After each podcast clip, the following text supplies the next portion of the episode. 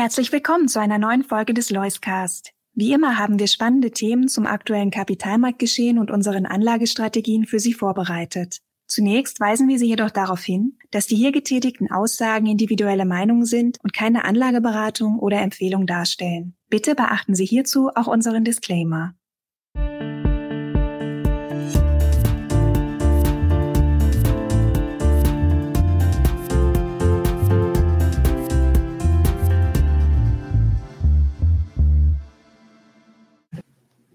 Ja, liebe Gäste, ich freue mich auf unseren heutigen Loiscast mit Dr. Bruns, live aus Chicago. Herzlich willkommen. Ja, gerne, Herr Breit.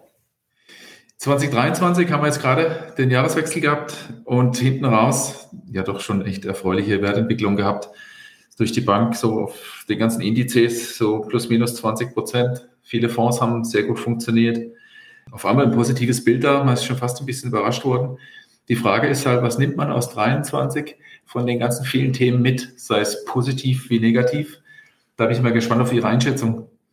Ja, man könnte ja sagen, äh, ich darf mich selber zu den Klassikern rechnen, was Ansatz und Denkschule angeht und würde sagen, was haben wir gelernt? Wir haben gelernt, dass Zinsen für Aktien von zentraler Bedeutung sind. Man hat das vielleicht mittlerweile oder mitunter etwas vergessen. Aber das letzte Jahr ist das äh, große Jahr der Zinsen. Zur Erinnerung, wir hatten ja eine große Zinswende. Nach Jahrzehnten niedriger Zinsen musste es nach oben gehen, inflationsinduziert. Das war unvermeidlich. Es hat in Europa zehn Leitzinserhöhungen gegeben, in den USA ja noch mehr.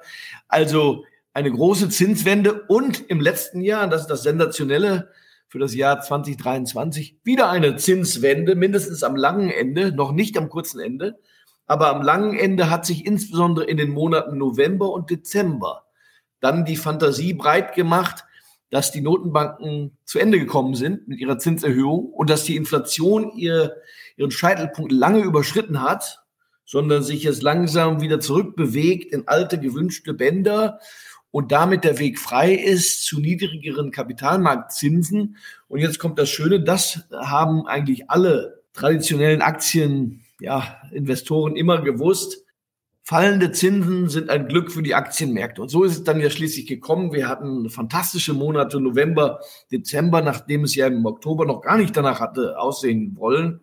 Aber eine richtige Jahresendrallye, die sogar etwas weit gelaufen ist, sodass man jetzt am Jahres Anfang etwas durchschnaufen muss. Aber ungedacht achtet dessen, der Zins war wichtig, war entscheidend im Jahr 2023. Und jetzt sind die Erwartungen groß für 2024 und jetzt müssen die Banken liefern, die Notenbanken. Ja, es bleibt spannend. Heute ist vierte erster. Auch die heutigen Meldungen drehen sich natürlich genau um das Thema und machen den Schwenk mit Blick nach vorne natürlich auf, in den USA auf die Wahlen. Auch spannend, was man da so mitbekommt bei Ihnen im Lande. Bin gespannt, wer dann tatsächlich auch wirklich antritt. Das äh, ist ja ein Stück weit offen. Gleichwohl gibt es Wahrscheinlichkeiten. Man muss ja annehmen, dass die heutigen Kandidaten alle mindestens als Kandidaten bei den Vorwahlen antreten. Und dann wird man sehen, ich bleibe einstweilen übrigens bei meiner Grundprognose. Der nächste Präsident wird hier nicht Donald Trump heißen, aber da werden ja noch viele Monate ins Land ziehen. Ich will aber noch was anderes äh, kurz sagen zum Thema Zinsen. Wir haben das fast vergessen. Die Amerikaner hatten ja eine veritable Bankenkrise, Regionalbankenkrise. Und diese Regionalbanken, die hießen Signature Bank und Silicon Valley Bank und andere auch. Das sind ja keine kleinen Häuser mit Bilanzsummen von 100 Milliarden Dollar. Nun, diese Banken wurden dann niedergerissen und zwar als Folge der Zinsanstiege Denken Sie vielleicht in Europa auch an die Credit Suisse, die ja gerettet werden musste und unter die UBS schlüpfen musste. Also das Jahr hat manches mit sich gebracht, auch viel Unerfreuliches. Und die gute Kapitalmarktentwicklung mag das etwas überstrahlen, wiewohl sie nicht ungerechtfertigt ist, denn die Zinsen sind wichtig. Aber im allgemeinen Weltgefüge hat es ja etwas geknirscht. Die Wirtschaft war keineswegs gut unter Dampf gestanden, gerade in Europa nicht und Deutschland nicht. Da müssen wir leider von Rezession sprechen. Die Inflation ist zu hoch und dann haben wir die Kriegsentwicklung. Neu ist ja hinzugekommen der Nahe Osten. Also es war äh, freilich nicht so, dass man von den Aktienmärkten auf das äh, Wohlgedeihen der Welt schließen könnte. Und was das neue Jahr angeht, da müssen wir jetzt hoffen, dass sich einige Dinge maßgeblich verbessern, um, wenn Sie so wollen, eine gute Stimmung beizubehalten. Wenn Sie über den Sand im Getriebe sprechen, so nenne ich das mal, was sind trotzdem Themen, die wahrscheinlich für 24 bleiben? Ich möchte später natürlich auch so ein Stück weit in das Thema gehen. Was sind sinnvolle Anlagemöglichkeiten für den Privatanleger? Nehmen wir den deutschen Anleger. Womit muss er sich beschäftigen?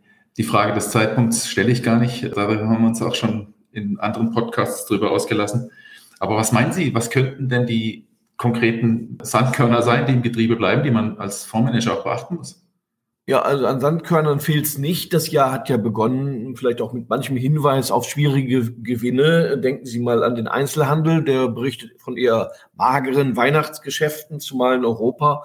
Heute etwa der Sporteinzelhandel hat äh, schwierige Absatzverkäufe gemeldet. Andererseits könnte man sagen, aber da kommt doch eine Fußball-Europameisterschaft, vielleicht kurbelt das die Dinge an. Also da wird es weiterhin Probleme geben und der Jahresauftakt ist geprägt von sehr schwachen Kursentwicklungen bei den Chip-Herstellern, Infineon, Hynix, Intel und wie sie alle heißen. Da waren vielleicht die Hoffnungen etwas schon zu weit ins Kraut geschossen. Aber da wird es also Überraschungen geben. Andererseits glaube ich, zwei, drei Dinge kann man heute schon benennen. Es wird vieles darauf ankommen, ob Europa den Weg aus der Rezession findet. Dazu ist manches erforderlich. Sicherlich auch die sinkenden Zinsen, die können hier beitragen. Die Politik muss sich wesentlich verbessern. Sie muss wesentlich wirtschaftsfreundlicher werden. Ich habe das Gefühl, Herr Breit, dass genau dies passieren wird. Das werden die Regierungen so nicht sagen wollen. Aber so kann es nicht weitergehen. Und da habe ich doch den Eindruck, dass hier Veränderungspotenzial schlummert. Das gleiche gilt ja auch für China. China ist etwas äh, so in Schlingern geraten. Nach großartigen Jahrzehnten des Wachstums werden jetzt etwas kleinere Brötchen gebacken. Das hat auch was damit zu tun, dass ja die Amerikaner äh, mit China in eine große Rivalität geraten sind.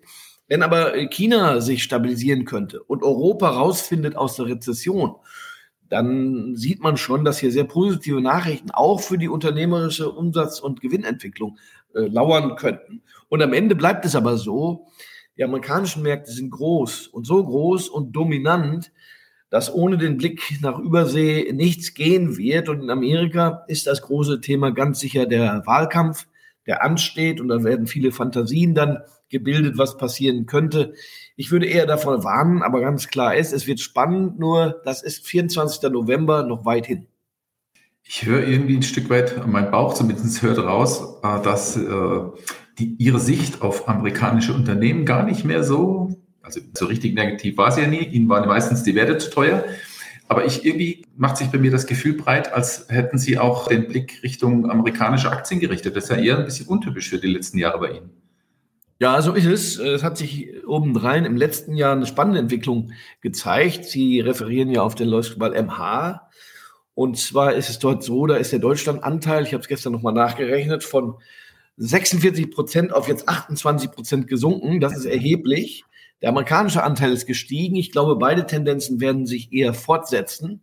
Deutlich zugenommen haben britische Aktien im Fonds, ebenso nordische Aktien.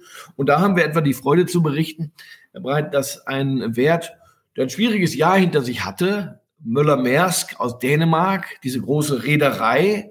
Sie erinnern sich, es hat eine große Sause gegeben, ja, im Schiffsmarkt. Dann sind die Containerpreise deutlich gefallen. Und jetzt mit den neuen Krisen sind die Preise dort wieder nach oben geschossen im Containerbereich. Und Möller-Maersk hat einen rasanten Jahresstart hinter, hinter sich gelegt. Also das ist ganz spannend. So wechseln die Dinge dann ab. Aber hier müssen wir auch nochmal erwähnen, dass ja der Japan-Anteil mhm. zwar etwas gesunken ist, aber nur aus einem Grund, weil der Yen so schwach war. Eigentlich haben wir heute mehr japanische Aktien als noch ein Jahr zuvor, aber der Yen lässt das nicht richtig wirksam werden. Hier gibt es aber Überraschungen oder Potenziale im laufenden Jahr. Man kann nicht mehr länger leugnen, dass Japan auf dem Weg zu Allzeithochs ist. Das hatte man ja seit 30 Jahren nicht mehr erlebt. Japan ist mittlerweile besser besprochen. Viele Unternehmen sind eher günstig bewertet, zumal gegenüber den USA. Und es gibt ein gewisses Momentum, das Japan hat, auch beim Thema Shareholder Value, Corporate Governance. Da tut sich manches. Aktienrückkäufe, höhere Dividenden, mehr Aktionärsorientierung. Das ist alles sehr wohlklingend in meinen Ohren. Und da würde ich sagen, da sind wir gut positioniert beim Thema Japan hat natürlich der deutsche Anleger sofort gerade äh, das Erdbeben, die Folgen im Hinterkopf.